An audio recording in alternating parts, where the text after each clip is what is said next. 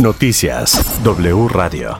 Dos de la tarde con 29 minutos. La información aquí en W Radio. La Auditoría Superior de la Federación detectó presuntas irregularidades por 1.038 millones de pesos en la cuenta pública. La auditoría detectó daños al erario y la mayor cantidad de observaciones está en la Secretaría de Comunicaciones y Transportes. Este jueves, peritos especialistas comenzarán los trabajos necesarios para determinar las verdaderas causas de la muerte de Devani Escobar, encontrada sin vida en una cisterna de un motel. El subsecretario de Seguridad, Ricardo Mejía, dijo que la exhumación se hará y que los trabajos durarán al menos cuatro días. En Morelos fue asesinado el ex candidato a la presidencia municipal de Tlaquiltenango, Jorge Arturo Camacho Tolentino. La Comisión Estatal de Seguridad de Morelos informó que el ex candidato fue baleado en su auto. Junto a él murió otro hombre de 45 años. La bancada de Movimiento Ciudadano en el Senado solicitó la comparecencia de la titular de la Secretaría de Seguridad y Protección Ciudadana, Rosa Isela Rodríguez, para evaluar integralmente la estrategia de seguridad del presidente López Obrador. Pidieron corregir los errores que han provocado que se incremente la violencia. Aseguran que en tres años de la operación de la Guardia Nacional, 120 mil personas han sido asesinadas, 31 mil han desaparecido y 34 periodistas han sido asesinados. El coordinador de la bancada del PAN en el Senado, Julián Rementería, dijo que la alianza no puede perderse, que los resultados demuestran que debe fortalecerse porque funciona. Dijo que van a insistir con Movimiento Ciudadano para formar una gran coalición. A todo aquel partido que quiera cambiar lo que hoy está pasando a México en el gobierno federal, será bienvenido. Ya estará en ellos si vienen o no, pero al final nosotros tenemos que recibir a todo el que tenga como intención lograr cambiar el gobierno que hoy tenemos, que por supuesto podríamos hablar ya casi, casi de un gobierno fallido. En su carta semanal a El Universal, el publicista Carlos Alasraqui respondió a los dichos del presidente de que tiene pensamiento hitleriano. Efectivamente, eh, presidente, yo soy oposición, no su adversario. Efectivamente, no coincido con usted en absolutamente nada. Vamos, ni siquiera en el béisbol. Usted es una persona que vive del pasado. Usted se quedó en el siglo XX.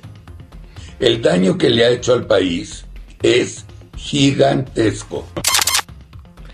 En información internacional en España, en su segundo y último día de reunión, los miembros de la OTAN señalaron que Rusia es una amenaza real para la seguridad de la región y que China busca expandir su poder de una manera desleal. Advierten que ambos países están desafiando no solo la seguridad, sino también la economía del mundo. Mientras tanto, que el gobierno de China advierte que la OTAN se comporta con una mentalidad como si aún viviéramos la Guerra Fría.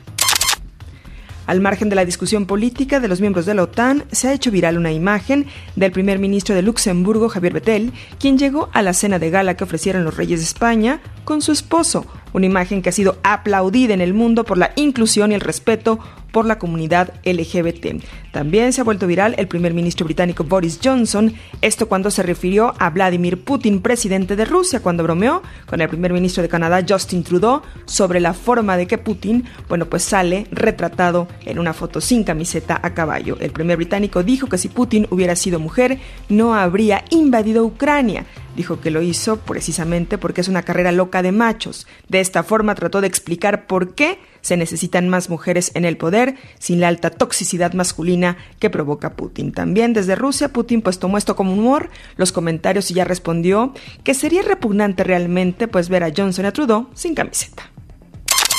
En información deportiva, hoy se informó que Juan Toscano, el mexicano campeón de la NBA, bueno, pues fue, no fue renovado en su contrato en los Warriors.